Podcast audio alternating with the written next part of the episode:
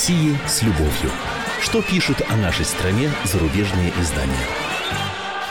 Мы приветствуем всех, кто слушает радиостанцию «Комсомольская правда» в Москве и других городах вещания. И настало время познакомиться с наиболее интересными публикациями в иностранных СМИ о нашей стране. В студии заместитель редактора отдела международной политики «Комсомольской правды» Андрей Баранов. Здравствуйте. Ну, и а... Елена Фонина, которая, как обычно, помогает мне вести эту передачу. Да, я уже собиралась напомнить о том, что наши радиослушатели могут в течение этого, но без малого часа, принять личное участие в обсуждении заинтересовавших вас материалов. Для этого можете позвонить по телефону прямого эфира 8 800 200 ровно 9702 или можете прислать ваши сообщения на WhatsApp и Viber по номеру 8 967 200 ровно 9702. Да, не стесняйтесь, пожалуйста, звоните, присылайте сообщения. Постараемся зачитать все все наиболее интересные. Э, абсолютно все не, не, не получается, потому что их очень много, и за это вам отдельное спасибо за внимание к нашей программе. Ну ладно, поехали. Э, начнем с встречи Владимира Путина с новым президентом Франции Эммануэлем Макроном. Она состоялась в Версале во Франции. Совершенно неожиданно, как-то не планировалось. Но Макрон взял, да и пригласил Путина, э, вот, чтобы, так сказать, сверить часы, что называется. Тем более, что встреча состоялась сразу после саммита «семерки» на Сицилии. И вроде как он был уполномочен э, западными э, лидерами э, встретиться с Путиным, обсудить наиболее жгучие вопросы международной повестки дня. Огромная реакция в иностранных СМИ по поводу этой встречи. Вот давайте посмотрим, какими же, что увидели да, в этом рандеву нашего и французского президентов наши иностранные коллеги. Ну вот начнем давайте с американцев. Wall Street Journal.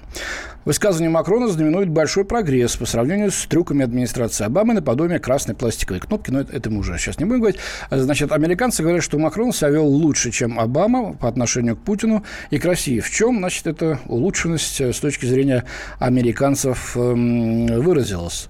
А то, что э, э, Макрон стойко отстаивал Э, по мнению э, Wall Street Journal в данном случае, э, западные ценности. Угу. И дал понять Путину, что он не приемлет фейковые новости и лживую пропаганду, якобы, да, которую, мол, распространяют такие российские медиаресурсы, как RT, Rush Today, более известное под этим названием у нас, да, и агентство «Спутник». Ну и сказал, что Россия опять должна выполнять минские договоренности, которых, кстати, она не подписывала, вместе с французами и немцами являются гарантами. А также э, по Сирии сказал, что э, не допустят э, никакого применения Асадом химического оружия, хотя химическое оружие оттуда было вывезено.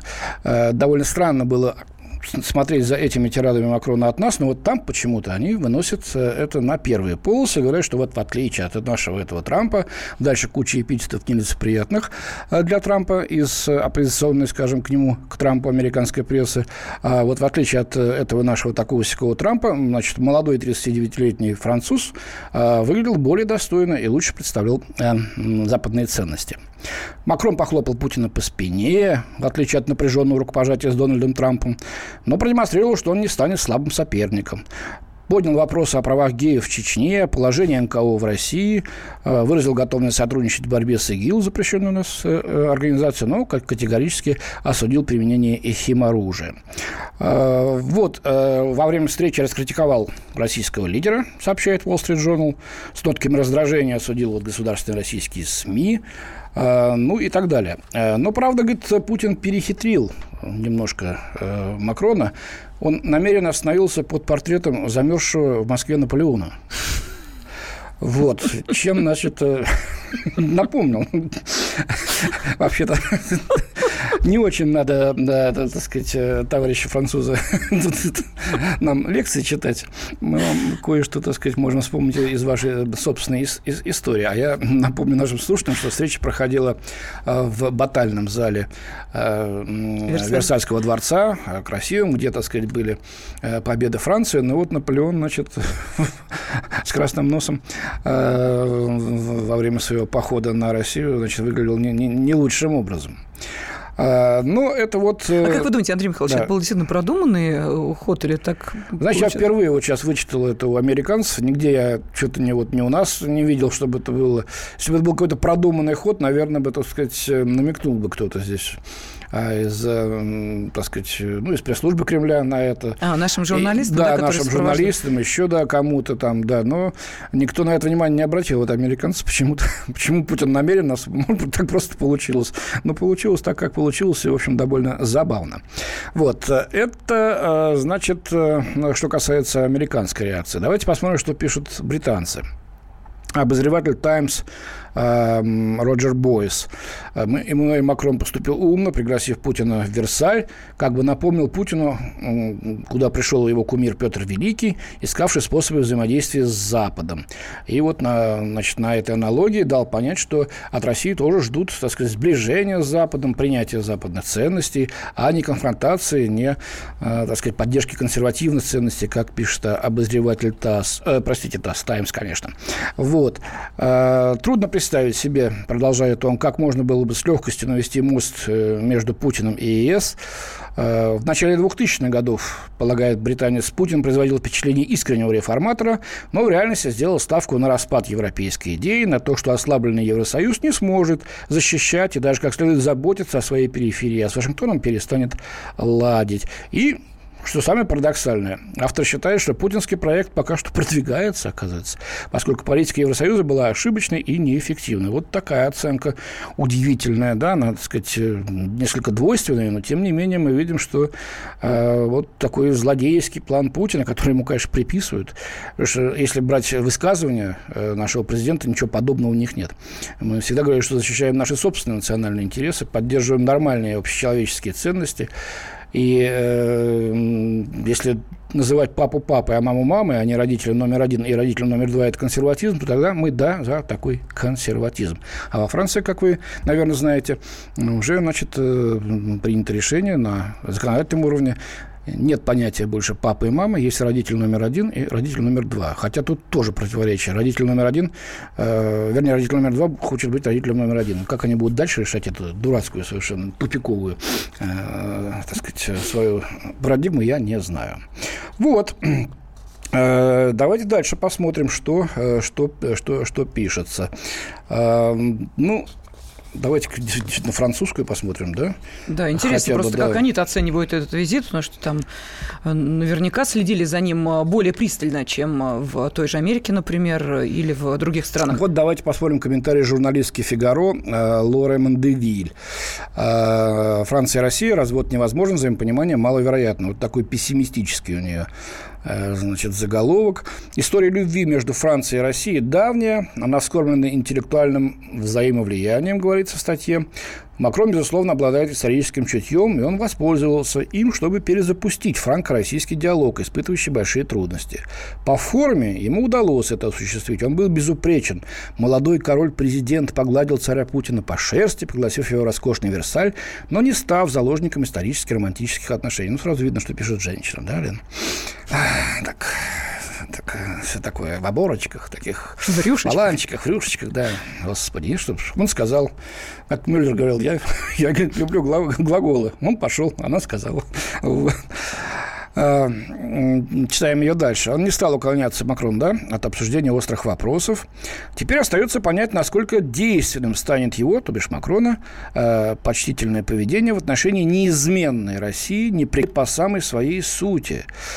А в чем непреклонность? А вот то же самое имперство, э, ценностная пропасть, по мнению французов, лежащая между западной цивилизацией и э, Россией матушкой, да, перед лицом страны, которая говорит на языке силы, подавляет соседей и не комплексует, заявляя о своем антизападном национализме. Вот тут выбор позиции становится истинной головоломкой. Ну что ж, давайте оставим, значит, э, вот в этой двойственной позиции наших западных журналистов.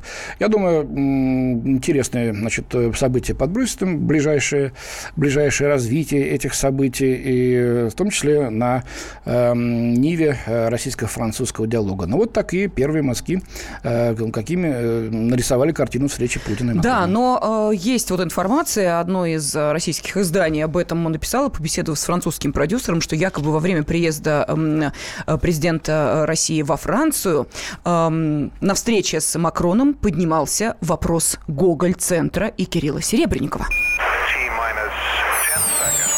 О России с любовью. Что пишут о нашей стране зарубежные издания?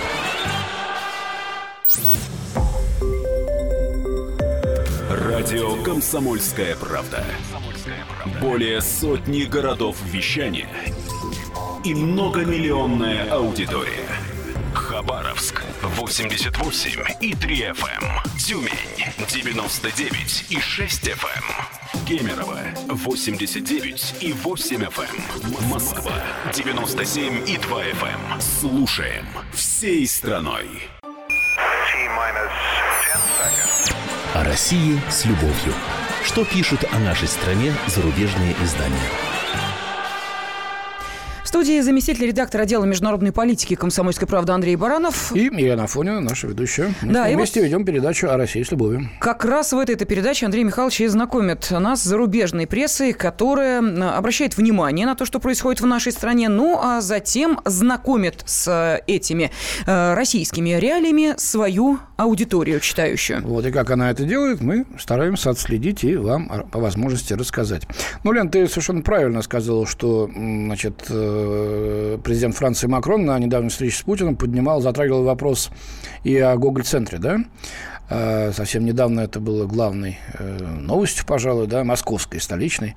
Ахахах, значит, правоохранительные органы обвинили бухгалтера и финансового директора не Гоголь-центра, а как седьмой студии, да? Проект, седьмой студии, да. да проект, которым, да, руководит руководитель Гоголь-центра, значит, известный режиссер Кирилл Серебренников в растрате государственных э, денег в размере почти 200 миллионов.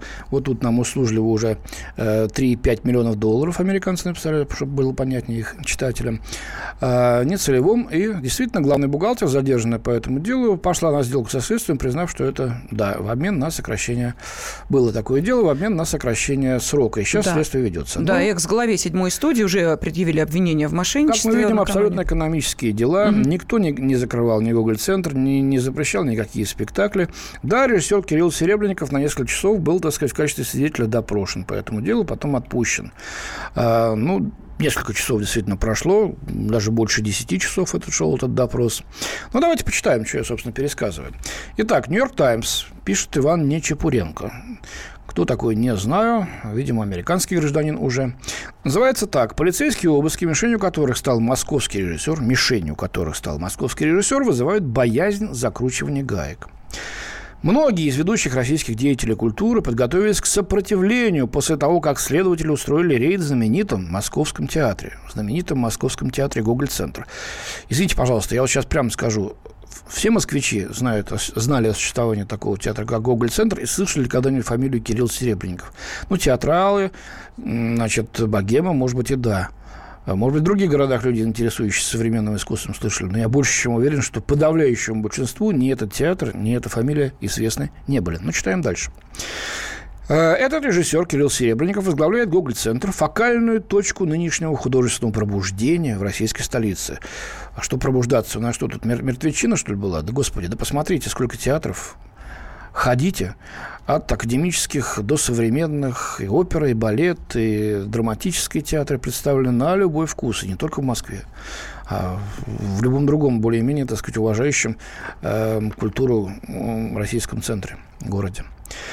А, прошли обыски в Гоголь-центре в квартире Серебренникова. Я, кстати, не, не слышал, что в квартире Серебренникова были обыски. Ну, в этот говоря. же день были, были. У него в квартире, да? Да, к нему приходили. А, режиссера освободили поздно вечером после многочасового допроса. Актерам, репетировавшим в театре во время рейда, пришлось сдать свои телефоны и оставаться в здании несколько часов, пока обыск не был закончен.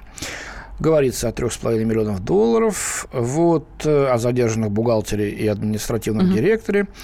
В стране, в которой все вроде бы контролируется Кремлем, происходящее побудило ведущих деятелей культуры сплотиться вокруг Серебренникова, опасающегося, что рейды могут сигнализировать о притеснении артистической свободы, говорится в статье. Многие артисты, театральные и кинорежиссеры выступили в его поддержку в письмах президенту Владимиру Путину. Вот, э, ну, приводится мнение некоторых из них э, о том, э, что эти письма передали. Вот, например, Владимир Урин, директор Большого театра, мы знаем Евгений Миронов, который на вручение в Кремле ему награды передал письмо Путину в защиту Сербинка. Но из-за чего сыроборта? Никто Гоголь-центр не закрывал. Ни одного спектакля не запретил. Как играли, так и играют. К творчеству господина Серебренникова и его коллектива претензий нет. В связи с этим у нас к вам вопрос. Вопрос следующий. Почему расследование экономического преступления переводится в политическую плоскость? Пожалуйста, телефон прямого эфира 8 800 200 ровно 9702 или можете свой комментарий отправить на WhatsApp и Viber 8 967 200 ровно 9702. Но вот мы говорили о э, визите э, президента нашей страны во Францию. Я просто хочу напомнить, э, что французская актриса Изабель Юпер на вручении премии «Мольер» высказалась в поддержку Кирилла Серебренникова. Сейчас да. я скажу об этом, да. Да, и э, сказала, что этот почетный Мольер принес мне много эмоций, много радости, но он также дает мне возможность высказать слова поддержки Кириллу Серебренникову, российскому режиссеру театра и кино. Сейчас за него все очень переживают, сказала Юпер. Не знаю, будет ли господин Путин сегодня ночевать во Франции, или он уже вернулся в Москву, но эту тему обязательно надо было поднимать. Вот видите, а что переживать за Серебренникова? Театр работает, работает, я еще раз скажу. Спектакли идут, идут. По-моему, получил огромную рекламу только. И, кстати говоря, что там не, не битком были залы забиты, там, говорят, можно было достать туда билеты без проблем. Теперь, наверное, забиты. И будут э, таковыми оставаться еще, наверное, в ближайшей перспективе. Что касается... Да, кстати, ведь почему вот в политический фантик обертывают не только это дело. Любое другое, связанное с конкретными правонарушениями, почему-то почему представляют э, значит, э, политическими нападками, закручиванием гаек. А, ну, у нас уже есть звонок. Да, нам Браким дозвонился из Крыма. Крыма, если не ошибаюсь. Браким, здравствуйте. Здравствуйте. Ну, тут а вы откуда ситуация... нам звоните конкретно из э, Крыма? Это какой? Ну, я вот нахожусь э, на дороге, еду а, за рулем. Я Понятно, осторожнее. Все, да. Слушаем вас. Да не, нормально. Угу. Значит, смотрите, ситуация очень предельно простая. Режиссер, как известно, никакого отношения к финансовому институту театра не имеет. Это уже очевидно. И раз оказалось давление на главного режиссера такой форме, какой есть, э, это значит, что-то не все правильно и чисто. Вот и все. Вы думаете, что режиссер вообще ничего не знает о деньгах, Конечно, которые крутятся? Нет, прошу прощения. Дело в том, что он финансовые документы не подписывает вообще и разрешений никаких не дает. Это же очевидно. Есть должностные э, инструкции, которые которые есть директора, да, администраторы, которые э, э, этим пользуются или работают. А Браким, вы знаете, я просто хочу вам напомнить интервью да. министра культуры Владимира Мединского в эксклюзивном интервью одному из изданий. Он четко сказал, что, во-первых, мы следим за этой ситуацией, мы призываем к объективности расследования, но обращаясь к сотрудникам правоохранительных органов и данные, дальше он сказал следующее, что обычно творческие люди не хотят заниматься финансовыми вопросами и проблемами, но только не в этом случае. И это, как сказал Мединский, меня очень удивляет. Тем самым, ну, я не знаю, можно ли считать, что это намек или это прямое указание на то, что э, Кирилл Серебренников в данной конкретной ситуации все-таки имел отношение к финансовым потокам. Вот как вы думаете? Я докладываю вам. Mm-hmm. По должностным инструкциям главный режиссер никакого отношения к финансам не имеет. Если ему, конечно, накрывали поляну, наливали, я не исключаю такое, во-первых. Во-вторых, что касается господина Мединского. Сколько у него в системе было арестовано, посажено людей, включая, по-моему, зама. А почему его никто не прикрыл и на допрос не водил? Ну, я не знаю, водили ли вы или не водили, а нам вот об этом задаете, неизвестно. Нет, а вы задайте вопрос. Хорошо. Вопрос, вопрос. Хорошо, поняли, зададим. Когда он, когда он будет у нас на радио, а он обязательно рано или поздно будет, или будет э, выступать на странице газеты, мы обязательно зададим такой вопрос. Сошлемся на Ибрагима из Крыма, который вот обратил на это внимание. Спасибо э, ну, за просто я хочу напомнить, что нужно внимательно смотреть уставные документы, поскольку все-таки Кирилл Серебников и был инициатором создания седьмой студии. Вообще-то, а, вот многие, так сказать, э, художественные руководители, так сказать, неофициально, но признавались все-таки, что ну, не могут, они все-таки хоть как-то знают, что, какие деньги там крутятся, о, как, о каких нулях там а, идет речь. В конце концов, они с этого тоже ну, получают. Это, это дело следствия, Андрей Михайлович. Мы сейчас не будем туда залезать для того, чтобы нас не обвинили в пустословии. Не будем, да, хорошо. Поэтому... Давай лучше да. дальше будем значит, смотреть, что у нас э, э, по поводу Серебренников пишут. Французы Хорошо, но можно я сначала да, да, зачитаю сообщение? Вот по э, нашей предыдущей теме, по визиту а, давай. Э, президента России во Францию, встрече с Эммануэлем Макроном, э, ну, довольно жестко написал один из наших радиослушателей. Наполеон перевертывается в гробу, что во главе Франции стал такой голубок. Вот так вот. А, так, ну теперь конкретно отвечают на поставленный вопрос, почему эм, экономические преступления переводятся в политическое, э, политическое русло, потому что западные СМИ будут цепляться ко всему. В России это их цель информационной войны. А почему мы так не делаем в отношении них, я не знаю, пишет один из наших радиослушателей. Далее, вот что нам пишет Дмитрий. Фирма же была открыта на имя Серебренникова, знал он все и воровал. Далее, Геннадий из США написал, любой повод, чтобы укусить власть, поднять побольше вони и заработать очки или раскрутиться на этом. Точно так же, как у нас сейчас с Трампом. Если хорошо что-то сделал, то недостаточно хорошо. Если плохо сделал, то самый худший в мире. Вот так вот. Ясно. Либерасьон французская пишет в передовой своей статье, в редакционной, э, приводит письмо группы французских деятелей, о чем ты сказал, да, э, в защиту Кирилла Серебренникова. Мы выражаем глубокую озабоченность по поводу неадекватного обращения, которым был подвергнут этот великий деятель искусства мирового масштаба. Как не усмотреть в этом очередную попытку устрашения, говорится в письме. Вот видите, здесь уже ложный посыл, и делается ложный вывод несчастный режиссер преследуется тоталитарной властью. Вот так вот читают люди и думают, что перекрывая здесь кислород, закручивают гайки, и режиссера, видимо, пытают в тюрьме. Делают вывод, увы, неправильный вывод делают французские читатели. Да, но тем не менее у вас есть еще буквально а, несколько минут, пока будет идти реклама и новости середины часа, для того, чтобы отправить свои сообщения на WhatsApp и Viber, почему экономические преступления переводят в политическую плоскость. О России с любовью. Что пишут о нашей стране зарубежные издания? Радио «Комсомольская правда». Более сотни городов вещания и многомиллионная аудитория. Ставрополь 105 и 7 FM. Эм. Севастополь 107 и 7 FM. Эм. Калининград 107 и 2 FM. Эм. Москва 97 и 2 FM. Слушаем всей страной. О России с любовью. Что пишут о нашей стране зарубежные издания? И рассказывает нам об этом в прямом эфире радиостанции «Комсомольская правда» заместитель редактора отдела международной политики комсомолки Андрей Баранов. И мне, как обычно, помогает наш радиоведущий Ирина Фонина. Да, но э, я напомню, что телефон прямого эфира 8 800 200 ровно 9702 в вашем распоряжении, но и также по э, ходу обсуждения тех или иных материалов э, из зарубежной прессы о нашей стране вы можете отправлять сообщения на WhatsApp и Viber 8 967 200 ровно 9702. Да, вот у меня распечаточка передо мной лежит. Есть такая маленькая газета, называется она Portland Press Herald. Это городок Портленд в штате Мэн американском. Ну, здесь пишут о том, значит, как опять э, русские э, э, значит, втерлись в доверие к Трампу. Вот. И ладно бы, бог с ним, с банальности, но меня иллюстрация поразила, вернее, коллаж. Белый дом – над ним высится, значит, э, храм Василия Блаженного без крестов. А над центральным куполом, значит, знамя со свастикой э, фашистской. Вот так вот. Над храмом угу. фашистская, значит, э, свастика, потому что э, все в России националисты, расисты и, и фашисты. И Трамп таким же, так сказать, является. Почему я вот сейчас об этом сказал? Э, речь сейчас пойдет о делах связанных так или иначе с религией, а конкретно с э, мощами Николая Чудотворца, да, который вот сейчас находится в Москве в храме Христа Спасителя. Да, но позвольте, я сначала все-таки зачитаю по нашим предыдущим темам Давай. комментарий от э, Ивана. Он написал буквально следующее. Ну вот по поводу Гоголь-центра пишет он, э, хорошо высказался Меньшов.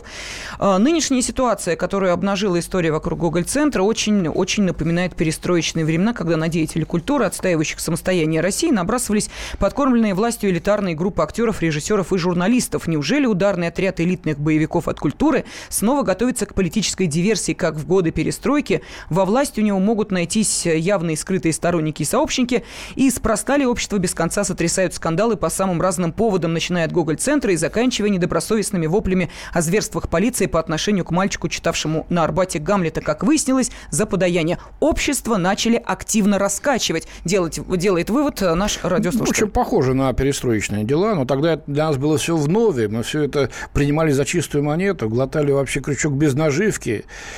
И кончилось тем, чем кончилось. Сейчас поопытнее стали видно, в общем-то, уже видны те силы, которые стоят за теми или иными политическими процессами. Да, но, тем не менее, негодует другой радиослушатель. Путин затягивает гайки, затягивать больше нечего, поэтому к политике притягивают все, что возможно, то мальчики, то режиссеры. Но напомню, что к политике-то это притягивают... Э... Да, как раз те, кто громче всех кричат из э, артистической нашей э, богемы, так сказать, из интеллектуальной богемы. Ну и, конечно, Запад на стороне этих, которые кричат. А, не трогали режиссера. Значит, с мальчиком разобрались. Кстати, смотрите газету, наш сайт, слушайте передачи «Радио Комсомольская правда». Там все оказалось далеко не так однозначно. Родная мама этого мальчика – у нее своя информация и свои факты. Она, значит, э, все это рассказала в э, письме и подает в суд. Да, но вернемся все-таки к темам духовным. А, мощам Николая Угодника, привезенным в московский храм Христа Спасителя из итальянского Барри, поклонилась уже вот на данный момент почти четверть миллиона верующих. Об этом сообщается на официальном сайте принесения мощей Николая Чудотворца в Россию. Ну и это событие почему-то опять, э, ну не скажу, что во всех, но во многих западных изданиях вызвало некий какой-то такой скепсис, э, в общем, с каким-то даже таким э, такой недоуменной иронии об этом пишут. У нас в связи с этим сразу к вам будет вопрос. Пока я буду рассказывать, может быть, у вас и появится желание позвонить или написать. А вопрос такой. Да, но вопрос простой. Почему вот э, именно такая ирония и скепсис? Э, сейчас Андрей Михайлович вам ну, более детально расскажет, о чем, собственно, пишут наши зарубежные коллеги. Звучит у европейских журналистов. Вот вы можете это объяснить? Можете как-то разумным мы, мы, мы христиане, да, и они, и другие. Там, ну, есть католики, есть протестанты, мы православные. Греки тоже православные, болгары. Я не буду всех причислять. В общем, общем, ну, все принадлежим к христианству. Что опять не так-то? Читаем Юлиана Ханса из Deutsche Zeitung германской. «Россия – реликвия для народа». Ну, заголовок нейтральный. Дальше сразу же первая фраза все расставляет по своим местам. Меценаты с сомнительной репутацией с позволения Кремля содействуют слиянию государства и церкви. Их последним успехом стало прибытие мощей Николая Чудотворца в Москву. Уже неделю вокруг храма Христа Спасителя в Москве вьется очередь. Э, их желающих посмотреть мощи, которые впервые за 930 лет вывезли из итальянского города Бари. Вот как ты сейчас, да, Лена, сказала. Э, приезд реликвий вот уже несколько дней является одной из главнейших тем на государственном телевидении. Мощам поклонился российский президент Владимир Путин, назвавший прибытие реликвий в Россию важным событием. Но ведь знающие христиане, пишет автор, напоминают негромко о том, что возможность увидеть реликвии, имеющие отношение к святому Николаю, была и раньше. Согласно порталу «Православие и мир», реликвии хранятся в 25 московских церквях, причем их можно увидеть ежедневно, без всякого стояния в очередях. Кстати, не, не громко напоминаю, это и в нашей газете «Комсомольская правда» угу. подробно сразу же было разъяснено. Э, и в том числе приведено объяснение э, значит, московского патриархата. Было сказано, э, что именно эти мощи, которые хранились в баре, а, значит, э, считаются э, чудотворными, да? Именно э, вот в отношении поклонение... этих мощей не возникает вопроса да, об их э, истинности. истинности. Да, а вот то, что находится в московских, так сказать, храмах, ну, может быть, есть некая э, допустимая вероятность, да, что э, это не подлинные, возможно, мощи сразу в 25 московских церквях. Но, тем не менее, впервые из бари. Тут, по-моему, нет никакого, никакого основания для иронии, для того, что, так сказать, зачем стоять в очереди, когда можно пойти, э, так сказать, э, попросить чудо в другом месте. Тем не менее, нынешний пышный приезд – это событие. Патриарх Кирилл выразил надежду, что прибытие реликвии из Бари еще сильнее укрепит веру российского народа. Ну и тут говорится, что это уже не первое э, так сказать, э, вот подобные, э, подобное прибытие реликвий э, церковных в Москву. Но, оказывается, за всем этим стоит Кремль, и за всем этим стоит агрессивная политика Кремля и нечистоплотные, значит, олигархи. Вот дары, с волхвов, дары волхвов с Афоном. Их приезд организовал реакционно, православ... реакционно дефис православный инвестор и миллиардер Константин Малафеев. Так его характеризует Дочь Стоятон. Люди из его окружения признались в том, что начали войну на востоке Украины. Кому признались? Какие люди? Из какого окружения? Более того, Малафеев и сам открыто признавался в том, что поддерживает проект Новороссии на территории Украины. Ну, может, и признавался, ну и что? Это что, он Гитлер, что ли, после этого теперь? Или как? На этот раз большую часть расходов по транспортировке мощей Николая Чудотворца взяли на себя химический концерт Фосагра и миллиардер Андрей Гурьев, добавляет издание. Но, правда, пока без эпитетов. Что в этом плохого, непонятно. Любое мероприятие в наше время капиталистическое спонсируется или, так сказать, финансируется, скажем. Если люди вкладывают в это свои деньги, то, наверное, ничего в этом плохого-то и нет. Давайте послушаем, у нас звонок. Да, Юрий из Саратова дозвонился. Юрий, здравствуйте. Здравствуйте. Здравствуйте, слышите? слышите? Да, да, да, пожалуйста. Ну, я хотел бы сказать вот по поводу отношений к Западу, вообще к церкви, к христианству и так далее. Я вот, ну, часто бываю за границей, и вот у меня сложилось впечатление, не знаю, вот подтвердить вы нет, что сейчас, конечно, вообще Евро... Европа и э, народ европейский, он в церковь входит очень-очень мало, и церкви пустуют, вы, наверное, да, тоже, если бывали, обращали внимание. Вот. То есть, э, ну, люди живут хорошо, Бог не нужен, когда люди живут все лучше и лучше там и так далее. То есть вот это с одной стороны, э, это вот так. А с другой стороны, ну это обычные нападки на самое, так скажем, ну незащищенное. Вот. Просто дело в том, что напасть на церковь, русскую особенно сейчас православную, сейчас очень модно. И это ничего не будет стоить абсолютно, кроме какой-то вот, ну, э, собственного пиара. Вот. Э, на мусульманскую церковь, знаете, напасть это... Ну да, мы видели, чем это для Шарли Эбдо, так сказать, обернулось в итоге. Да, да, да. Спасибо. Вот, православную церковь.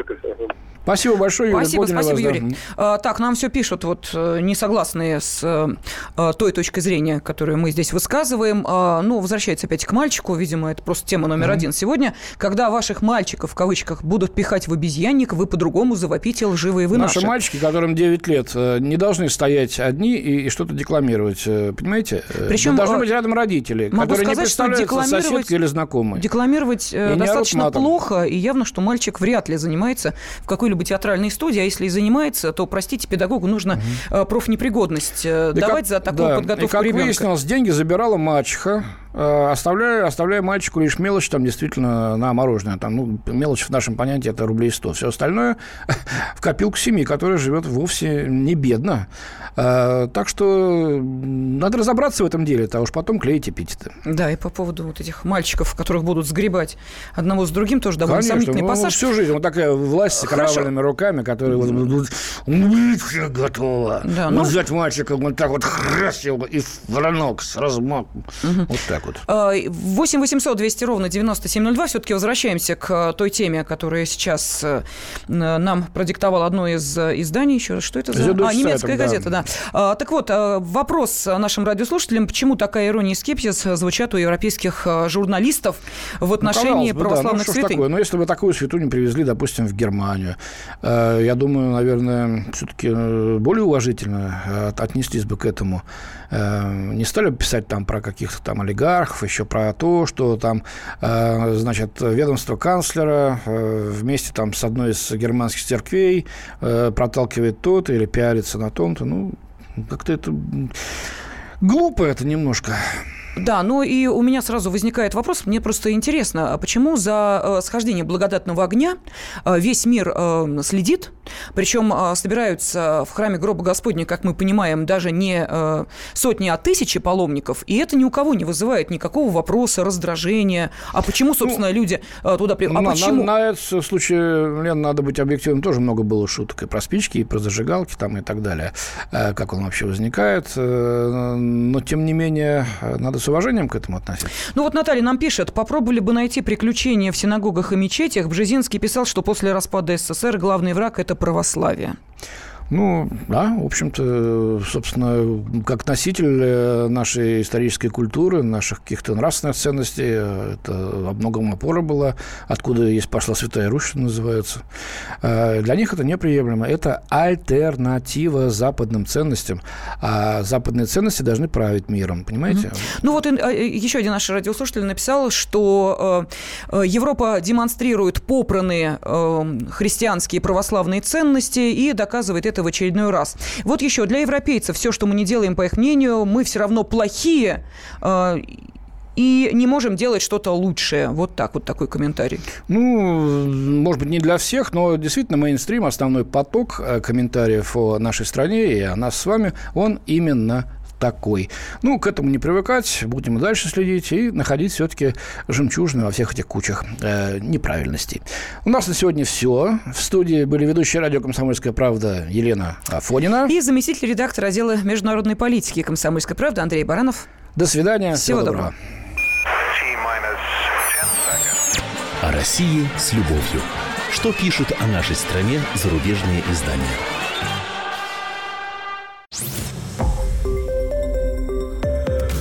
Радио «Комсомольская правда». Более сотни городов вещания и многомиллионная аудитория. Иркутск 91 и 5 FM. Эм. Красноярск 107 и 1 FM. Вологда 99 и 2 FM. Эм. Москва 97 и 2 FM. Эм. Слушаем всей страной.